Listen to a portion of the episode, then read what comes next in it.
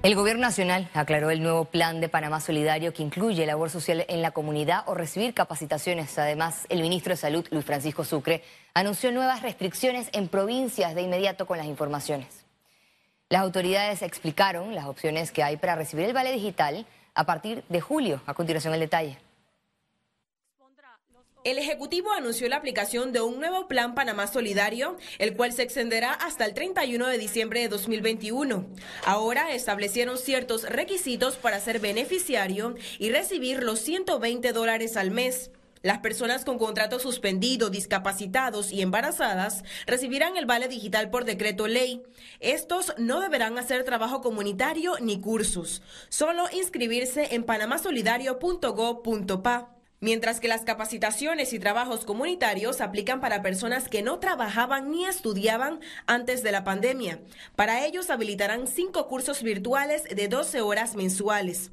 En el caso de trabajos comunitarios debe acercarse a su junta comunal. Y quienes ya están en cursos del INADE solo deben notificarlo. En todos los casos, deben inscribirse en panamasolidario.gov.pa.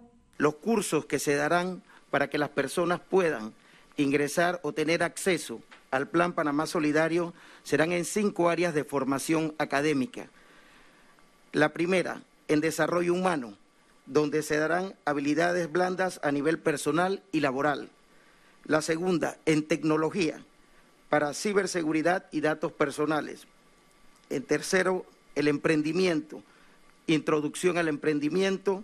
En cuarto, en área de formación de idiomas en introducción al idioma inglés y en quinto lugar la gastronomía donde se dan técnicas básicas de comida. Lo que eh, busca el Servicio Social Comunitario es que las personas participen, quienes reciben el vale digital, participen en las soluciones de su propia comunidad en diversas áreas que se van a poner a disposición.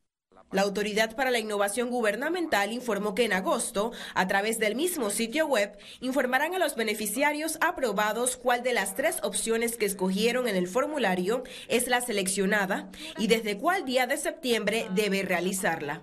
Ciara Morris, Econews.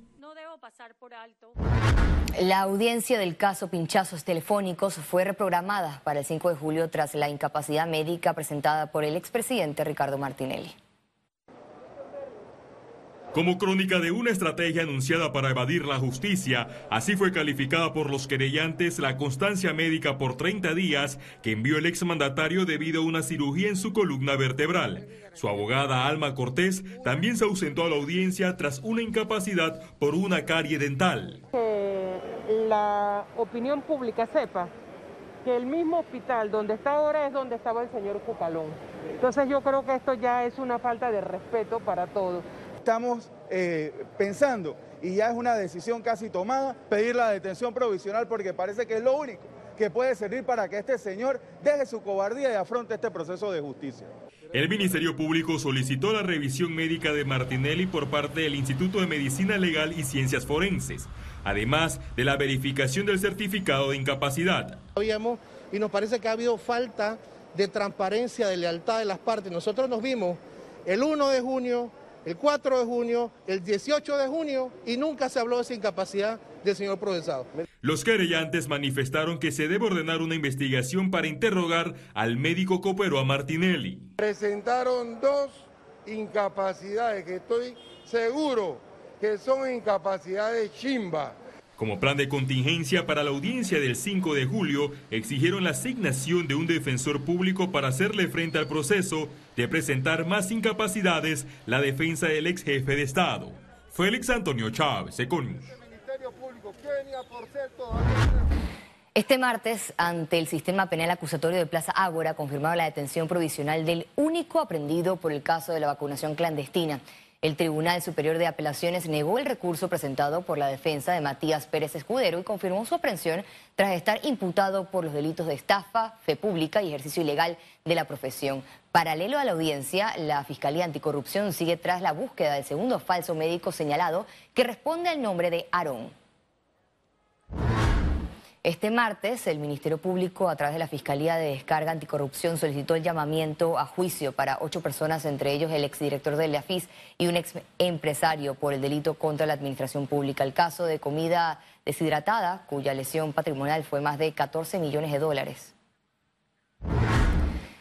En temas de salud, el presidente Laurentino Cortizo anunció nuevos centros de vacunación de AstraZeneca. En un tuit, el presidente anunció la apertura de 13 nuevos centros de vacunación con AstraZeneca. También anunció la aplicación de la segunda dosis de Pfizer en los circuitos 4.5 y 4.6 en Chiriquí. El ministro de Salud anunció nuevas cuarentenas totales los domingos en los distritos de Colón, Las Tablas, Macaracas, La Villa de los Santos y Chitré a partir del domingo 27 de junio. Vemos con preocupación los hechos ocurridos este fin de semana tanto en la capital como en la ciudad de Colón. Esta última, donde precisamente debido a este tipo de actividades hemos visto un registro más mayor de 200 nuevos casos en la costa atlántica. Por ello, entrará a regir a partir del 27 de junio próximo una cuarentena total los domingos para el distrito de Colón. Panamá registró 1.208 nuevos casos, el número más alto desde el mes de enero. Veamos en detalle las cifras del MINSA. 395.449 casos acumulados de COVID-19. 1.208 sumaron nuevos contagios por coronavirus. 561 pacientes se encuentran hospitalizados, 84 en cuidados intensivos y 477 en sala. En cuanto a los pacientes recuperados clínicamente, tenemos un reporte de 378.109. Panamá suma un total de 6.483 fallecidos, de los cuales 5 se registraron en las últimas 24 horas. Un nuevo lote de vacunas de la casa farmacéutica Pfizer contra el COVID-19 llegó al país este martes. Se trata del vigésimo lote de vacunas con un total de 43.290 dosis. Desde el pasado 20 de enero hasta la fecha han arribado al país un total de 1.293.880 dosis de Pfizer. En Panamá Norte, al igual que otras regiones, se está experimentando casos, eh, incidencia de casos nuevos eh, un aumento que todavía es discreto, pero se mantiene de forma sostenida. Por eso se han, implementado nuevas medidas de restricción. Por eso que aprovecho esta oportunidad, este espacio, para hacer el llamado correspondiente a la población de que aunque se estén realizando las jornadas de vacunación, no podemos bajar la guardia. Hay que continuar con las medidas de bioseguridad. Cambiamos de tema ya que la Alianza Política firmó por Panamá inició este martes el proceso de recolección de firmas en busca de reformas constitucionales a través de una asamblea constituyente paralela. En una concentración en la Plaza 5 de Mayo, el movimiento anunció la búsqueda de firmas en todo el país. El plan para llegar a la meta arrancará con el respaldo de los afiliados en el Colegio Nacional de Abogados y de los militantes de los partidos políticos, País, Panameñismo y Cambio Democrático. El país está harto ya, los panameños no soportan más este sistema político, este gobierno y la forma como estamos siendo gobernados. El partido panameñista habilitó 15 de sus sedes para recibir a los ciudadanos que respaldarán la jornada. Si usted cree que no hay justicia en el país, si usted cree que la Asamblea tiene que sufrir cambios porque no está haciendo el trabajo de representar adecuadamente al pueblo, si usted está descontento con la labor del Ejecutivo, es el momento de expresar ese descontento más allá de las redes sociales con su firma. La agrupación solicitó al Tribunal Electoral establecer qué perfiles pueden aspirar a constituyente. Existen distintos mecanismos que eh, se han eh, habilitado para eh, poder participar. La más sencilla es accesar al tribunal contigo en, el sitio web del Tribunal Electoral y seguir los pasos para apoyar las iniciativas ciudadanas. El movimiento Firmo por Panamá deberá recoger más de 580 mil firmas en un periodo de seis meses. Félix Antonio Chávez, Econ. El ex magistrado de la Corte Suprema de Justicia, Adán Arnulfo Arjona, dijo en el programa Radiografía que un cambio constitucional debería fortalecer la independencia judicial. Un cambio constitucional tendría que significar que realmente se blinda y se fortalece ese sentido esencial de independencia del órgano judicial. Es decir, eh, si no, si no se hace nada a nivel constitucional alrededor de esto, pues creo que muy poco podría aportar el cambio constitucional. Pero ante todo, los problemas y los niveles de, de preocupación eh, que tiene la ciudadanía sobre el rendimiento de la justicia realmente no puede postergarse a un hipotético cambio constitucional.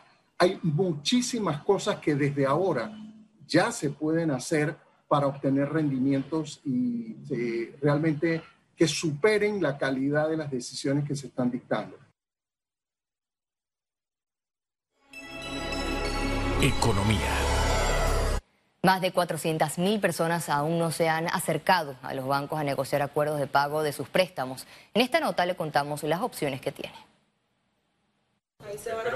La Asociación Bancaria de Panamá aclaró que la extensión anunciada al 30 de septiembre es para lograr acuerdos y no una moratoria que implica el no pago. Todo depende de la situación de cada cliente, pero en general yo te diría que ahí hay una combinación de disminución de letras, alargamiento de plazos, y ahí está, la, clave en general es eso, es eh, a veces puede que necesites varios meses adicionales de periodo de gracia en donde no puedes pagar nada. Yo creo que ahí va a estar el 95% de las reestructuraciones van a pasar a través de un proceso como ese, ¿no?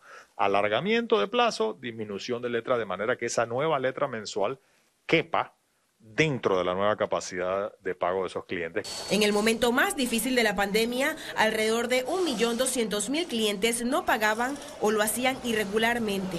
De esos, a la fecha, ya 700.000 tienen acuerdos de pago y aún hay un grupo de 400.000 que deben acercarse a los bancos. No necesariamente hay que ir presencialmente en todos los casos. El cliente tendrá que contactar a su institución y cada banco podrá tener mecanismos en donde a través de páginas de Internet, a través de call center o a través de las sucursales. Estas personas deben sustentar la afectación en sus ingresos. Documentar una afectación es llevar la información de sustento que le evidencia que usted ha perdido ingresos, que le evidencia que usted tiene una nueva jornada de trabajo reducida, por ejemplo, y ahora tiene un nuevo salario eso tiene que llevarlo a su banco y con esa información el cliente y el banco logran un nuevo acuerdo. Además, reiteraron el peligro que representa al sistema que la Asamblea Nacional insista en una ley de moratoria bancaria. Creemos que es tremendamente dañino. Sería muy dañino para la gente, para los bancos, por supuesto, pero para la gente, para el país. Olvídense recuperación económica. Ciara Morris, Econews. Más temprano, el presidente Cortizo y la ministra de Trabajo, Doris Zapata, se reunieron con miembros del Consejo Nacional de la Empresa Privada y el Consejo Nacional de Trabajadores Organizados. Durante la reunión, que duró dos horas, se conversó sobre la importancia que los trabajadores regresen al diálogo por la Caja de Seguro Social. En el mes de marzo, los trabajadores se levantaron de la mesa por falta de confianza en los actores y el moderador. Al regreso, internacionales. Quédese aquí en Econews, ya volvemos.